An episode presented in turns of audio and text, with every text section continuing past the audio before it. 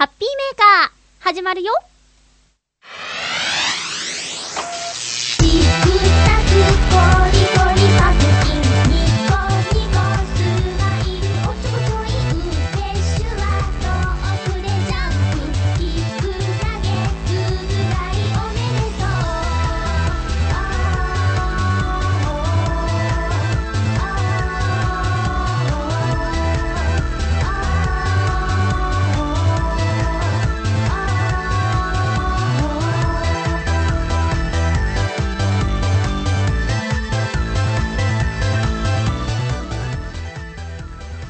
月19日、まゆっちょのハッピーメーカー。この番組は、ちょあひよ .com のサポートでお届けしております。いやー、寒かったこの1週間、本当に寒かったですね。私、あの、夜中のね、お掃除のアルバイトをしているんですけれども、極寒です。もうね、いつもね、真夏と真冬、どっちが辛いみたいなことを職場の人とね、よく言うんですけど、いや、もう断然冬ですね。冬寒いもんあのね、指先がもう感覚なくなっちゃうんですよ。でね、こうタオルを絞って、こう棚を拭いたり、ベンチを拭いたりするんですけど、もうどうしてもね、こう手先、指先って使うじゃないですか。それで、ね、あの、分厚い防寒手袋なるものがあるんですけど、そういうものをつけると、やっぱりね、ちょっと動かしづらくなっちゃったりして、それで作業効率が落ちちゃったりするんですよね。そうなると、やっぱりね、その防寒手袋は、して掃除をできない場所もある。それを取って、もっと普通のね、軍手とか、そういったものを使って、え拭かなきゃいけないとこもあるんですけど、それはね、もう冷たくて冷たくて、もう冷たい通り越して、ちょんと針でつついたぐらいじゃわからないぐらい感覚がないくなっちゃうんですよね。もうだからね、冬は辛いと。うん。で、夏はね、いや、暑いよ。蒸し暑くてね、ほんと意識が飛んでしまうかと思うぐらいに、ぼーっとしてしまうような、うだるような暑さっていうのはあるんですけど、なんだかんだ言って汗をかくことは気持ちがいいし、え職場にはね、シャワールームもあるので、いざとなったら汗を流してね、あの、自分の服に着替えることもできます。お掃除してるときはね、それなりのあの、コスチュームを着てやってるので、そのコスチュームが汗まみれになっても何も問題ないんですけどね。えー、ただね、冬は、もうほんとね、いやいやいや、この冬は特に、そういえばさ、暖冬予想出てなかった？秋頃。なのにさ、大寒波が来てますとかって、ちょっと吉住さんみたいなね、吉住さん一人のせいじゃないけど、なんか、ねえ、え、暖冬って言ってたでしょ？みたいなね、話違うやないかって、ちょっと思ってるんですけど、まあそれでもね、えあと何ヶ月ですか ?1 月ももう後半になったので、えー、2月3月の終わりぐらいまでは、4月頭ぐらいまでは寒いかな。でも2ヶ月か。2ヶ月寒いんだな。だけどね、今週の水曜、木曜あたりは、だいぶちょっと、ポカポカ陽気の予想が出てますからね。その辺をちょっと期待して待ってるんですけども、皆さん、体調など崩してないでしょうか？私、この通り元気もりもりなんですけどね、そんな過酷な環境にいながらも、風邪をひかないまゆちょ。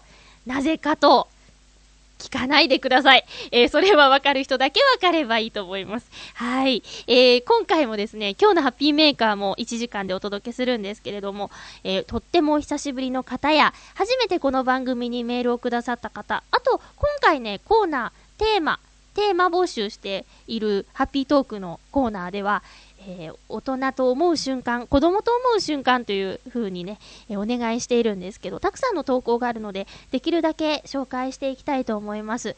えそれまではね、サクサクといこうかなと思ってますよ。え今日も1時間よろしくお願いします。まずは、このコーナーから参りましょう。ハッピーもぐもぐはい。えハッピーもぐもぐのコーナーなんですが、えーとですね、まず、皆さんに聞きたいことがあってね。このハッピートークじゃない、ハッピーもぐもぐの、えー、コーナーなんですけど、始めた頃の、うーん、コンセプトというか、このコーナーでやりたいことは、みんながですね、この放送を聞きながら一緒にもぐもぐしようっていうことだったんですけど、一緒にもぐもぐって難しいかなとか思って。でね、ちょっと、まあ、ぼちぼち路線変更というか、このコーナーで、私が食べたものを後日、ああ、美味しそうだったなとか、何そんなのがあるのみたいな感じで、えー、後日探してもらって、この放送聞きながら一緒にもぐもぐすることにこだわらなくてもいいかなとか、思ってるわけですよ。その、ちょっとね、そういう考えもあるなと思ったきっかけのメールをまずご紹介しようかなと思います。えー、新潟県のヘナチョコヨッピーさんどうもありがとうございます。まゆちょハッピー、ハッピー、もぐもぐコーナーまでということでね、えー、ネットや新聞の記事で読んだのですが、13日にサークル系サンクスからゲームキャラクターのパックマンをかたどった中華マン、パックマン？これそのままパックマンでいいのかな？が、新発売されたそうです。僕も食べてみたいのですが、田舎に住んでいるので、サークル系サンクスがありません。ということで、そのうちで結構ですが、僕の代わりに食べてみてはいただけないでしょうか。何でも中華まんの中身はクッキークリームでとても美味しいそうですよ。それではごきげんよう。ラララララということでメッセージいただいております。という風にですね、あのー、地域限定とかのものを、まあ、この番組で選んでしまった場合ですね、えー、地方で聞いていらっしゃる方、まあ、全国各地、または世界各国でこのハッピーメーカーをね、えー、聞いてくださってる方がいるかもしれないので、そういった方はね、同じタイミングで用意して食べるっていうのは結構難しいんじゃないかななんて思ってて、別にね、同時にこだわらなくてもいいかなと思ったんですよ。うん。だから、まあ2月ぐらいからそうね、同時っていうのはやめようかななんて思ってます。うん。でですね、この、ヘナチョコヨッピーさんからの、この、情報なんですけど、これは食べたいと思って、私は今千葉の浦安に住んでるんですけどね、えー、パックマンを買いに行こう。さて、サークル系サンクスはどこにあるんだろうという感じで、浦安に、まあ、私の知ってる範囲ではサークル系サンクスがないんです。ないないです。サンクスはあるんですけど、あれ？サンクスとサークル系サンクスって一緒になったんだっけ？いや、サンクスもないですね。いや、あるの？どこにあるの？教えて、カズチンヨシオンさん。え、ということで、浦安に住んでる方で、サークル系ここにあるよっていうのを知ってる方がいたら、ちょっとね、教えていただきたいんですけど、そんなこんなで、ヘナチョコヨッピーさん、うちの近くにもね、サークル系サンクスはないんです。なので、えー、どっか、どっか行って、見かけたら食べてみようと思います。ちなみに、あの、私、岡山の倉敷に住んでいたんですけど、あの、高校出るまで。で、高校生の時にアルバイトしていたのは、あ、高校生の時バイトしちゃいけなかったんですけどね。私生徒会だったのにこっそりバイトしてたんですけど、そのバイト先はサークル系でしたよ。はい。あの、岡山のコンビニってね、というか、まあ、岡山のっていうわけではないんですけど、駐車場がね、やたら広いんですよね。えー、これはね、この間帰った時にも、帰省した時にも感じたことなんですけど、なんだこの、コンビニに対して、広い広い駐車場、これはすごいぞと。やっぱり改めてね、不思議だなと思うんですけどね。やっぱりトラックの運転とかをされている方が止まるように広いのかななんて思うんですけども、そんなこんなでね、ちょっと残念ながらすぐにパックマンを、パックマンを食べることができなかったんですけど、気にかけてみてみようと思います。こんな風に、あの、ハピモグモグ宛てに、これ食べてみて、みたいなメールもお待ちしておりますので、えー、どうぞよろしくお願いします。えー、今月いっぱいはですね、前もってまた同じようにですね、みんなでもぐもぐしようということで、あの、事前告知もしようかなと思ってるんですけど、えー、今回はですね、ちょっと、あるお土産をもらったことをきっかけに、じゃあ、通常のを食べてみようということで、駄菓子ですね、これね。えーと、お店の名前は、全鎮さんでいいのかな？全鎮さんのアイドルカツということで、この30円ぐらいで買える、カツのお菓子です。うん。アイドルカツ。なんでアイドルなんだろうね。これね、実は私ね、あんま食べたことないかなこういう、まあ、駄菓子屋さんとかよく行ってたんですけどね。こお すごいですね、これ。具はあるのか、果たして、この衣、衣衣してますけど、いただきます。具ないもん、これ。んあ、でも美味しい。意外と美味しいなこれもしうちのヘルシオでちょっと、なんていうの？お惣菜加熱みたいなのさ、どうなるんだろう。あ、ソースの味がうまいこれうまいんだそうか。なんかね、女の子より男の子の方が食べてた気がするんだな、このお菓子。うん。ほんで、これがね、普通に、あの、あ、結構ピリ辛なんだ。子供大丈夫かな？私が敏感すぎんのかな？ちょっとピリ辛です。うん。アイドル勝ち。えー、でね、広島が地元なんだっていう方がね、帰省してて、で、お土産にいただいたのが、カープカツって言て、この広島カープを応援してますみたいな感じで。で、今はね、とんかつソース味だったんですけど、今回は、このいただいたのは、お好みソース味っていうことで、広島といえば広島風お好み焼きですからね。そのお好みソース味ということでね、これもちょっと食べてみようかなと思います。広島で聞いてらっしゃる方いるのかな？今んとこね、このお手紙とか年賀状とかで広島からっていうのはいただいたことないんですけどね。さてと、あ、見た目は、あ、でも上にソースがかかってる。さっきのはね、ソースはかかってる風に見えなくて、練り込んである感じだったんですけど、いただきます。うん。あ、ほとんど一緒なんですけど、やっぱ、ソースに甘みがあるかな。このお好みソースの方が。へえ。美味しい。これ子供の駄菓子で売ってるんですけど、こう大人のおつまみでも全然いいと思いますね。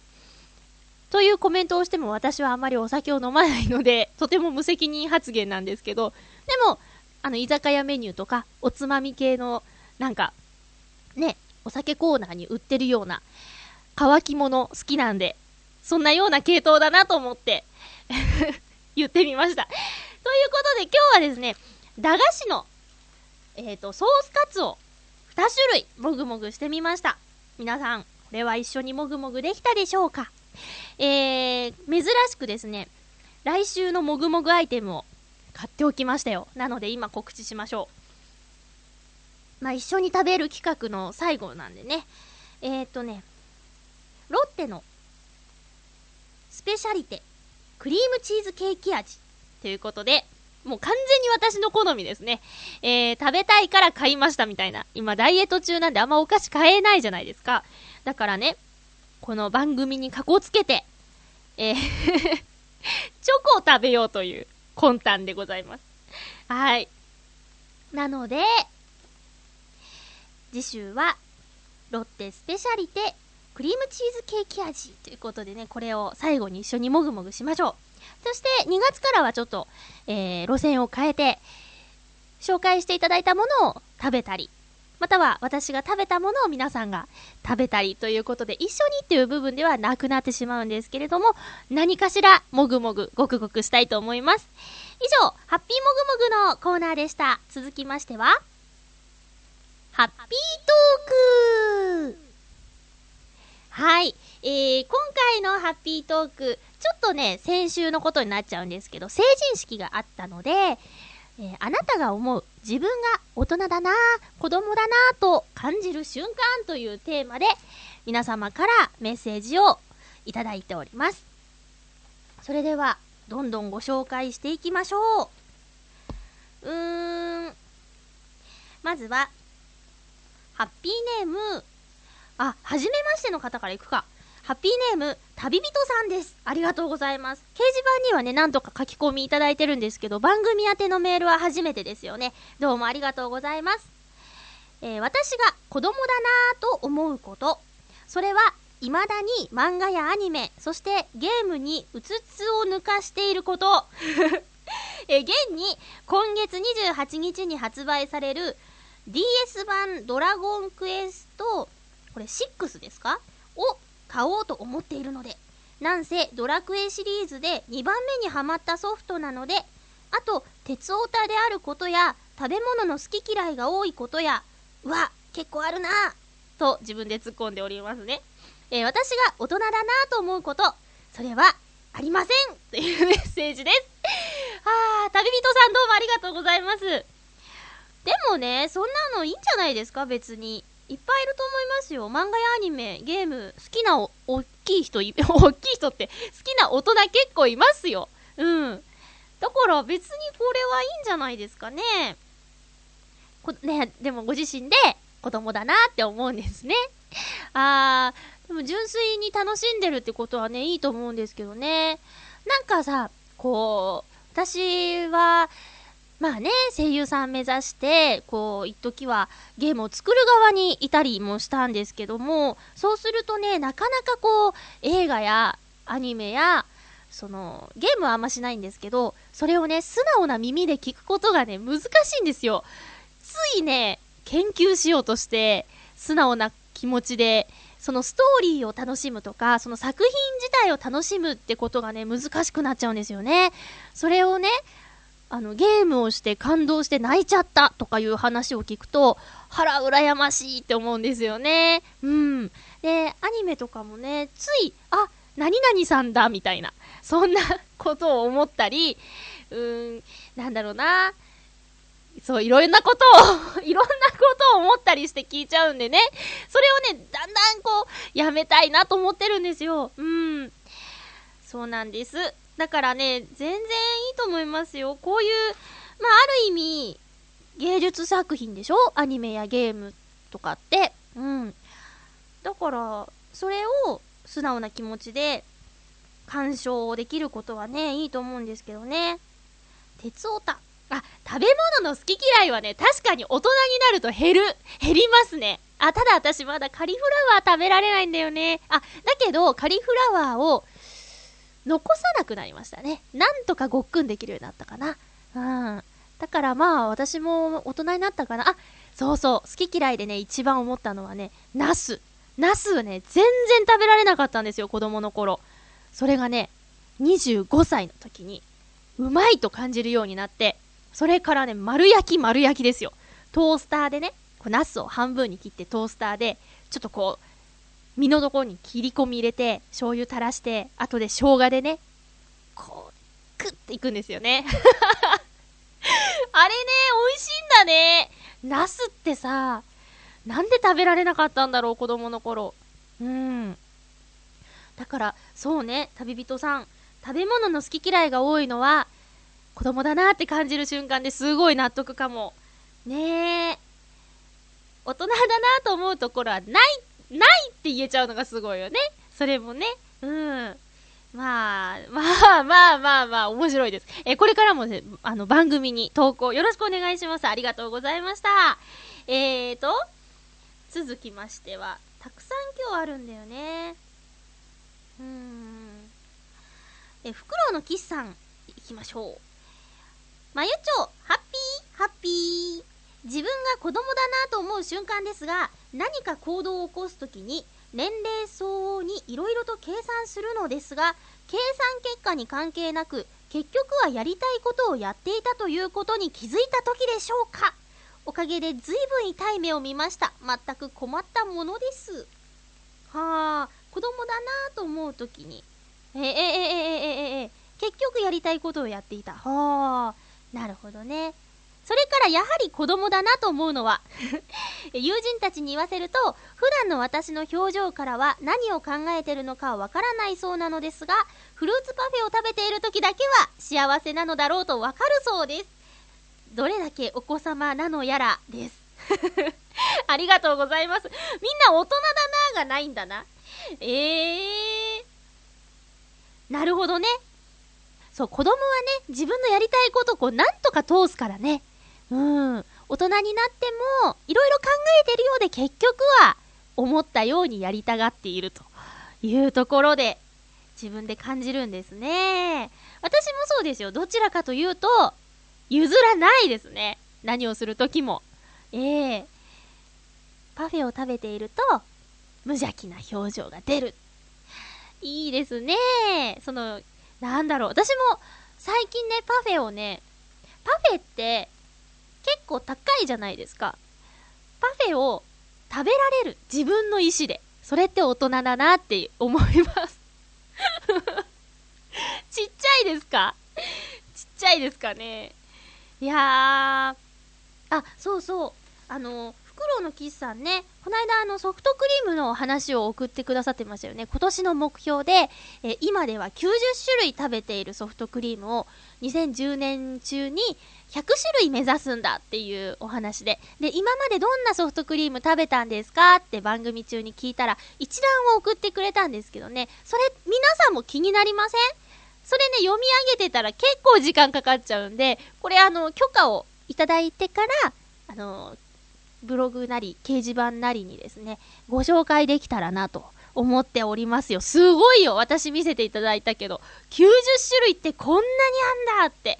で、名前とかね、見てたらね、わあ、これは食べてみたいなとか、皆さんがどこか旅行に行く際、え、または、そうですね、今住んでいるところで、地元だからこそ食べてないや、みたいなやつがあったら、え食べて感想を送っていただけると嬉しいなと思って、えーなので、それはちょっと、え連絡を取ってですね、あの許可をいただけたらなと思います。はい、ありがとうございます。大人だなはないのかみんな。大人だなはないの？よいしょ。うん。あった。えー、281028さんです。ありがとうございます。まゆっちょハッピー、ハッピー。私は、不惑と呼ばれる40歳を過ぎているので、あ、窓はないんですね。不惑。うん。大人じゃないとはさすがに言えないですね、かっこ笑い。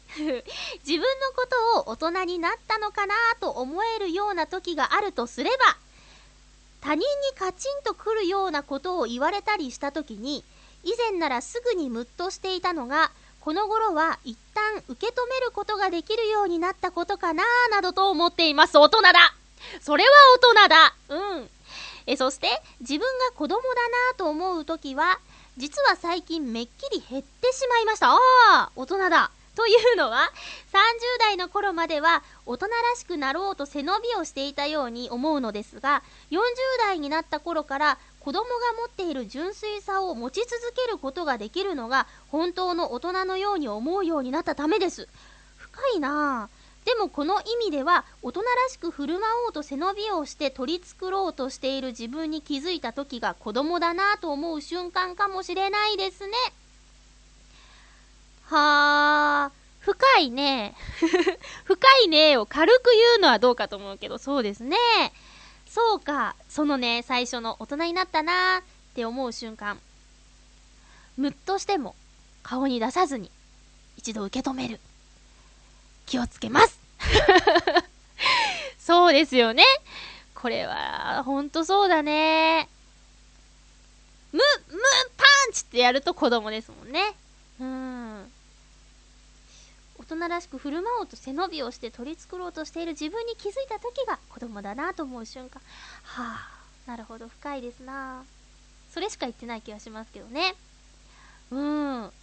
そうなんですよ。なんか、あのーそうしよう、そうしようと思ってるうちは、まだ、なりきれてないというかね。大人になろう、大人になろうって思ってるってことは、子供なんですよね。はい、気をつけます。大人にね、なりたいなりたいとは思わないんですけど、大人じゃないなって思うことは私もよくありますよ。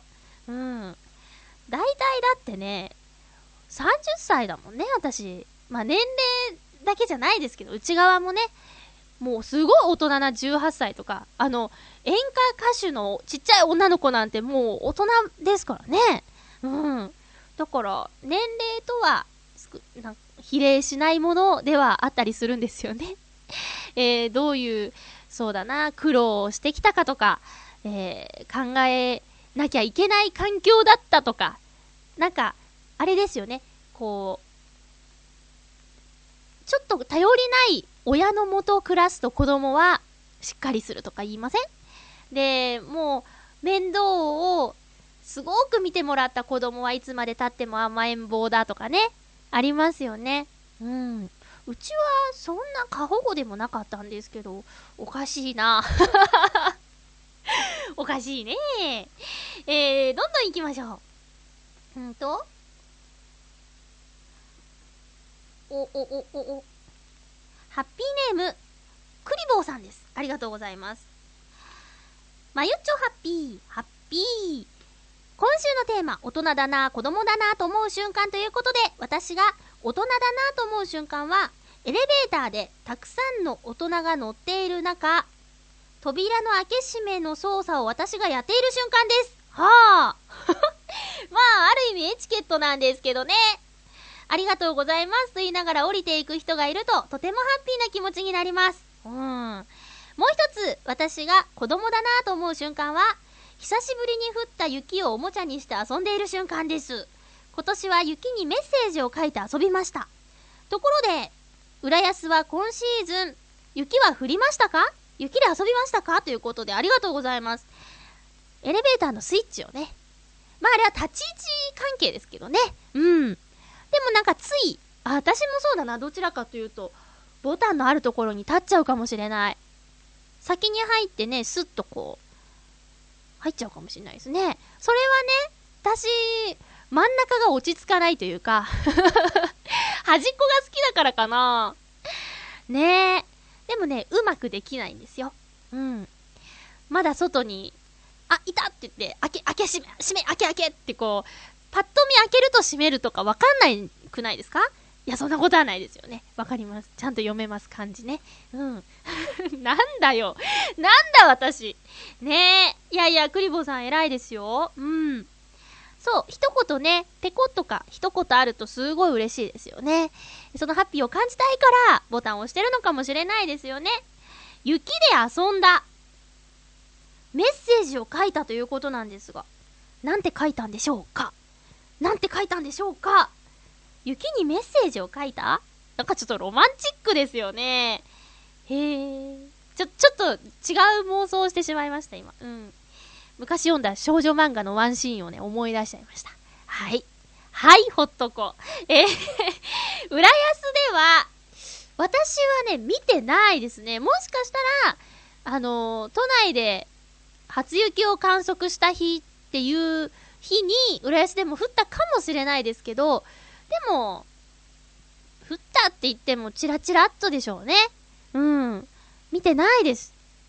私まだ今年雪見てないですね。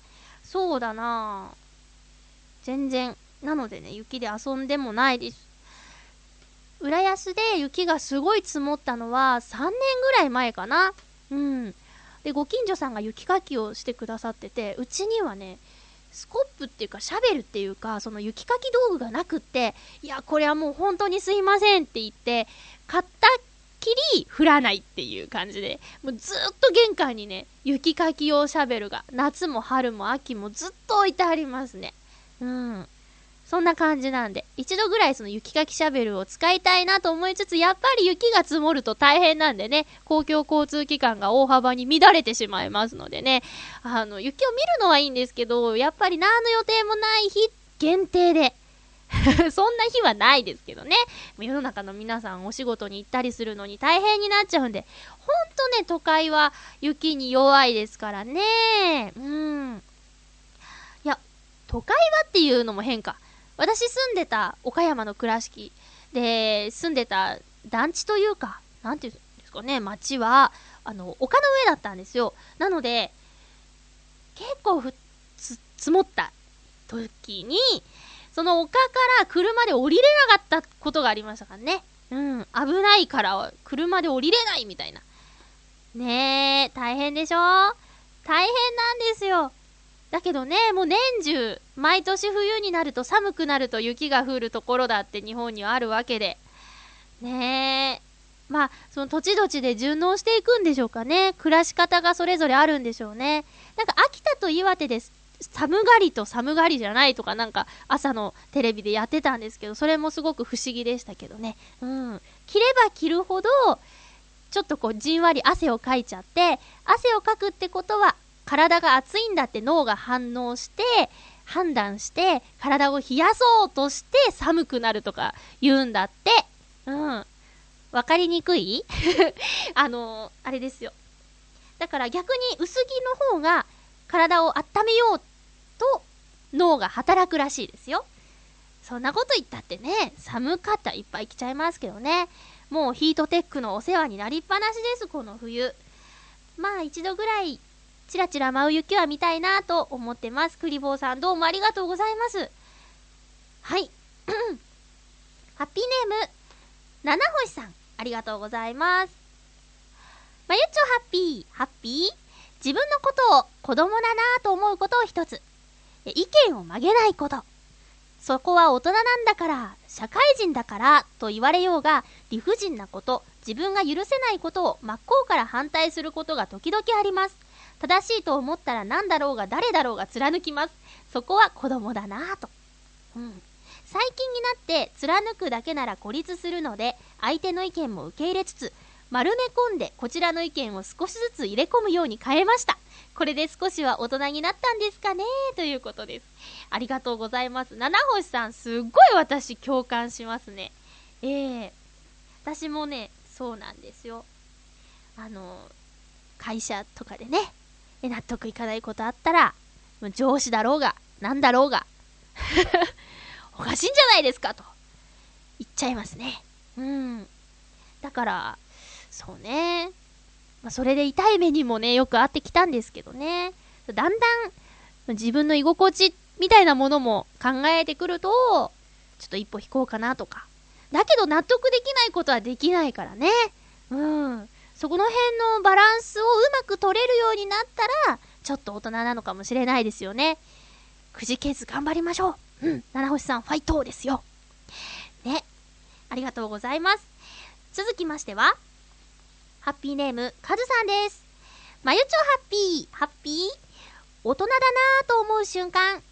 小さいことだけど、チョコバットを箱買いしたとき子供だった時の夢。好きな駄菓子を好きなだけ食べたいチョコバットの当たりのホームランは、一箱に何個あるのだろうかホームランは手前の下にあるという噂は本当なんだろうかヒットは何個あるのだろうかすべての謎を解明するために箱買いです。大人買いですね。調査結果、ホームランもヒットも1個ずつでした。えー、確率低いんだね。ホームランのあった場所は噂通り手前の下でした。駄菓子屋さん混ぜといて混ぜて混ぜてへ え、箱買いするときは店内に子供がいないときに買うのも大人だなと思う瞬間かな。まゆちょは大人買いってしたことありますか？カズさんありがとうございます。いいですね、この切り口。面白い。えーとね、大人買いしたことありますよ。あのー、あ、わらび餅チロルチョコみたいなの、きなこ餅か。きなこ餅チロルチョコっていうのが出た時に、あまりの美味しさに、箱買いを初めてしました。はい。しました。うん。ダメです。しちゃ。あるだけ食べちゃうんだもん。もうブ、ブクブク、ブクブクですよ。ねえ。でもね、チョコバットこれ、そうですよ。ほんと混ぜた方がいいですよ。悪い大人がね、あの、そこばっか狙ってきますよ。手前の下ばっかり。そこはもうね、駄菓子屋さん、またはね、その、チョコバット取扱店さん、混ぜましょう一回こう、ぐるぐるっとね。ねえ。ヒットはさ、3本ぐらい入れといてほしいよね。ホームラン1個、ヒット3本みたいなね。え、1個1個なんだ。そうか。調査結果。これね、なんか、探求心も子供のような大人のようなみたいなね。へえ、面白い。ありがとうございます。え、大人だな、子供だな、というところではないんですけど、成人式ネタで、ヘナチョコヨッピーさんからいただいております。新潟県のヘナチョコヨッピーさん、ありがとうございます。まゆちょハッピー、ハッピー？えー、成人式関係なんですが、僕の住んでいるところの成人式は、成人の日にすることはなく、5月のゴールデンウィーク中に行われます。うん。これは雪の影響からで、大雪で成人式ができない。具体的に言うと、成人式の会場までたどり着けないことがあるので、僕の知る限りでは、成人式はゴールデンウィークと決まっています。おー。また、ある地域では、成人式は敬老の日や真夏のお盆の時期にやるところもあるそうで、田舎では成人式イコール成人の日にやるとは限りません。ちなみに僕はおっさんですが、おっさんってさ、はあ、青春年齢は中学3年生ぐらいで成長が止まっていますよ。それではごきげんよう、ラララララ。ありがとうございます。そうですよね。女の子はこう、振り袖着るじゃないですか。あれで、雪の中、大変ですもんね。もうだって、越えていかなきゃいけない。もうね、ひ、膝上ぐらいまで積もってるところなんてほんと大変ですよね。着物じゃ無理。そっか。でもね、まあ、振り袖着る前提で言うと、真夏のお盆はやめてほしいと思ってると思います。ゴールデンウィークも最近暑いからね。なんかちょうどいい時期ないのかな敬老の日、なぜ敬老の日にって思うけどね。でも季節的には秋でちょうどいいかなうん。いやー、そうか、ところ変わればという感じですね。うん。皆さんは成人式とかしたんですかねいやー、なんか、あの、やっとけばよかったなっていうのがつくづく思うところです。はい。大人だな、子供だなと思う瞬間にたくさんのメッセージどうもありがとうございました。えー、ちょっといろいろな話が聞けてすごく面白かったよ。えまた、えーそうですね、次週の、うんとね、テーマ、ここで発表しちゃおうかな。えー、次週はですね、私全部紹介したかな？うん、大丈夫だ。えーと、次週はですね、次週はですね、どこだ？ちょい待ち、あった。えー、次週は、私、そうそう、本をね、読んでるんですけど、最近。あなたのおすすめの本。まゆちょ、これ読んだ方がいいんじゃないですか？とか、僕はこれ面白かったですよというような、おすすめの本を教えてください。えー、以上、ハッピートークのコーナーでした。それではここで、ちょっとね、珍しく一曲聴いていただこうかなと思うんですけど、いやー、それにしてもね、最近、あのーインフルエンザにかかっちゃったみたいな話をね、周りで聞く機会が増えております。あのーすごく近くというわけではないんですけど、まあ、やってる方も多くいらっしゃるミクシーとかってね、あの、いろんな人の書いた日記とかがね、読めるんですけど、そのタイトルがね、見れるんですよ。そのタイトルに、ついにとかインフルエンザにとかっていうのを見て、うわーって、何々さんと、あの近々会う予定だったけど、まあ、この日、ちょっと都合悪くて会えなくてよかったな、みたいなのをちょっと思っちゃったりね。やっぱりインフルエンザかかりたくないもんだから、ね、あの、そういうことをちょっと思っちゃったりもするわけですよ。だから、ね、予防にはやっぱり手を洗って、あのウイルスをね、あの、つけておかないこと。それが大事です。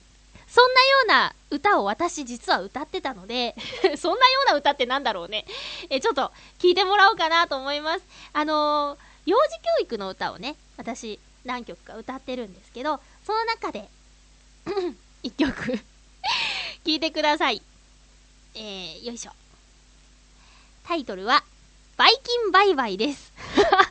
バイキンバイバイ。どうぞ。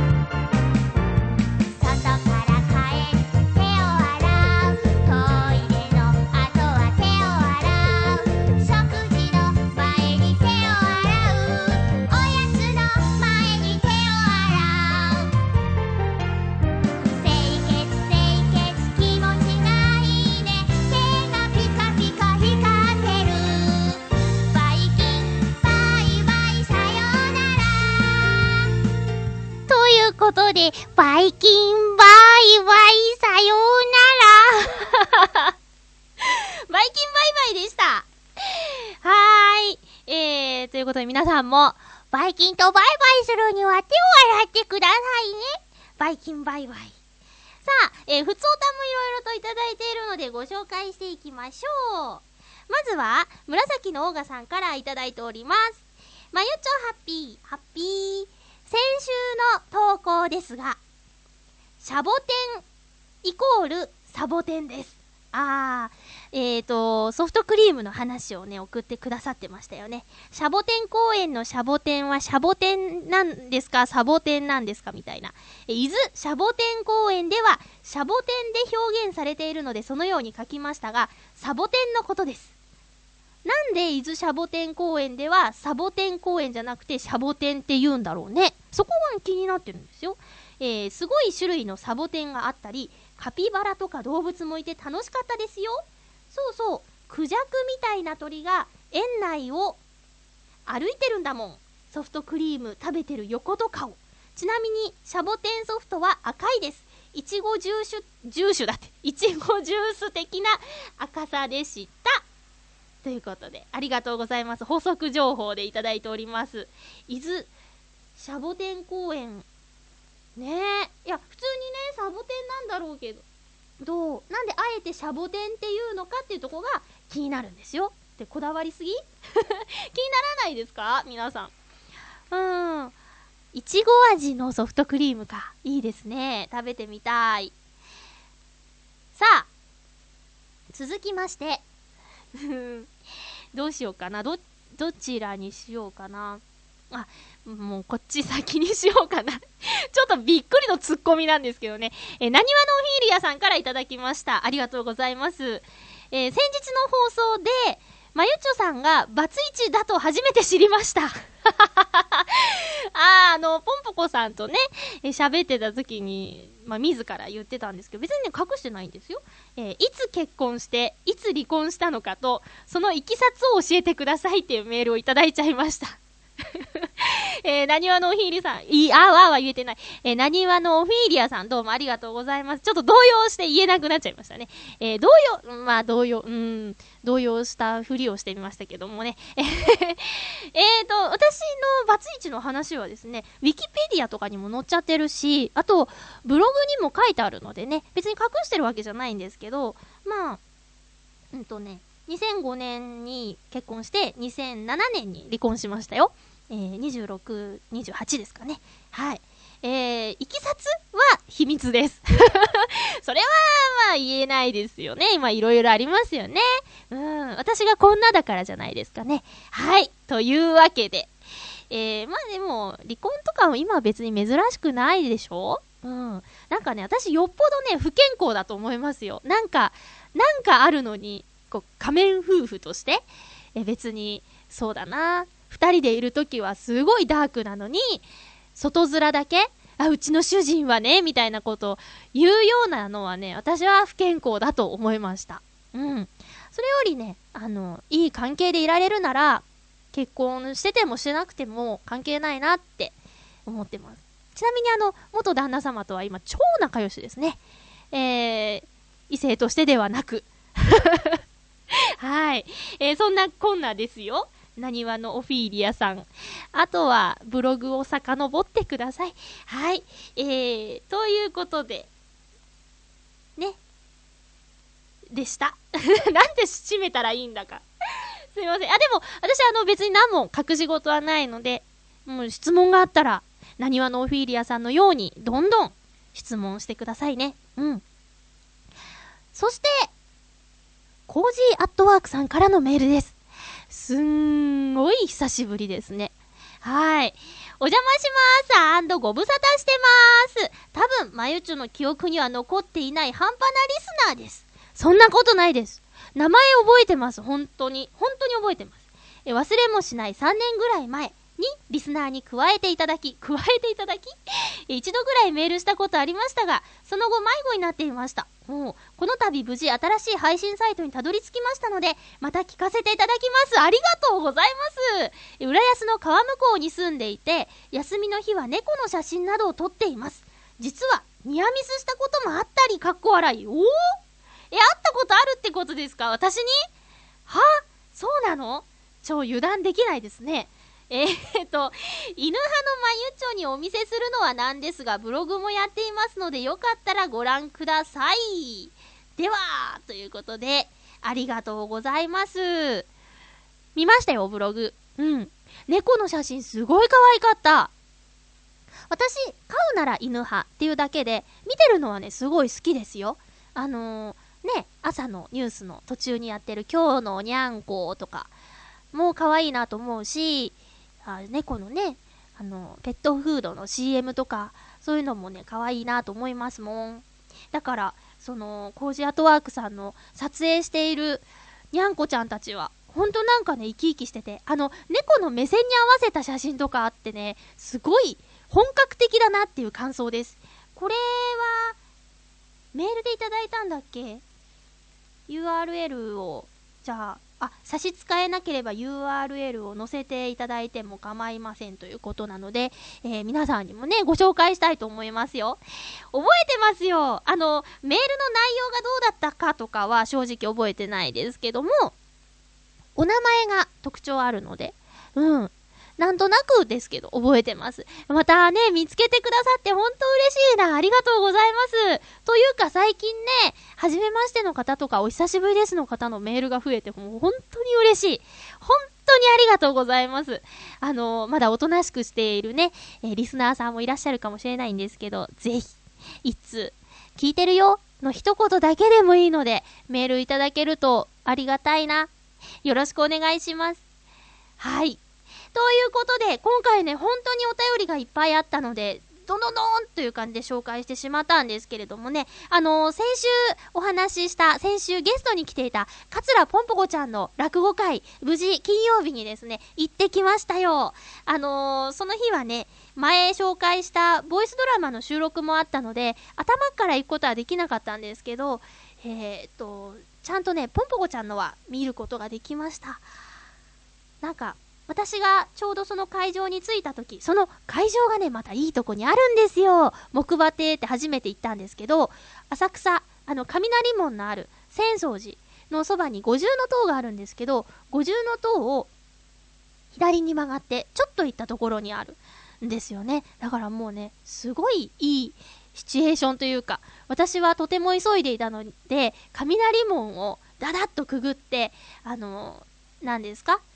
商店街を失踪してですね、あれなんて言うんでしたっけ？あ、仲見世通りだ。仲見世通りを超ダッシュです。まあ、8時過ぎてたんでね、シャッター全部降りてたんですけど、えもうもうもう急いで行ってですね、えーちょうど工場というプログラムの真っ最中で、そのお師匠方がね、ずらーっと並んでて真ん中にポンポコちゃんがいて、これからよろしくみたいなことをね、笑いを交えながら、あの、師匠がポンポコちゃんのことを、こう、説明っていうかね、ご紹紹介したりとかするシーンの真っ最中で、あのね、感動しちゃって、うん、それを立って見てたんですけどね、それが終わってから、あの、ポンポコちゃんはね、幼木色という名前で、えー芸人さんやってたんですけど、その時代の同期である、ニックスさんという方、女性漫才師ということでね、13年活躍しているということで、その二人のネタを見て、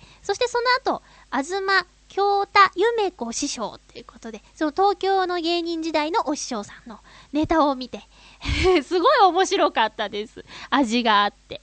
ねそれを見て、そして最後、ポンポコちゃんの、えネタおり、おろしとなる、紀州という作品をね、見たんですけど、まあ、あの、紀州という作品自体は私には、ちょっとね、あの、理解しがたかったんですけど、こう、歴史上の人物とかいっぱい出てきて、ちょっとね、私には難しかったんですけどね。えーただね、ポンポコちゃんの進化っていうのは、あの、舞台慣れっていうんですかね、えー声がね、すごいはっきり出てたし、あの、不安定だって自分でテレビでね、NHK の取材受けてた時には、その、低い声が不得意だみたいなこと言ってたんですけど、そこもね、安定感があって、安定しててしっかりしててね、わーって、さすがにね、舞台にいっぱい立ってると、あのー勉強するよりも、一回の舞台の方が、あの、なんだろう、力になるっていうのは、そう、よく言ったもんで、あ何度も舞台に立ってるから、今のポンポコちゃんの、堂々とした落語になったのかななんて思うとね、これまたジーンとしちゃってね。うん。で、私その日、もう一件用事があって、9時20分ぐらいに終演だったんですけど、その後また新宿でね、新年会があって、それに猛ダッシュで行かなきゃいけなかったんでね、ポンポコちゃんとゆっくり話すことはできなかったんですけど、そのね、えー後日、ポンポコちゃんから電話いただいて、いただいて、電話もらってね、あのー今から新幹線乗るとこだけど、本当ありがとうねって、もうそういう心遣いで、えーいろんないい人がね、周りに集まってくるんだろうなって、ポンポコちゃんの人柄だろうなと思いました。ねえ。そして私、新宿の新年会に行ったんですけど、これね、あの、1次会間に合わなかったんで、2次会からの参加だったんですけど、あのー知ってます？韓国居酒屋。ロックアップって言うんですけど、ザ・ロックアップかな？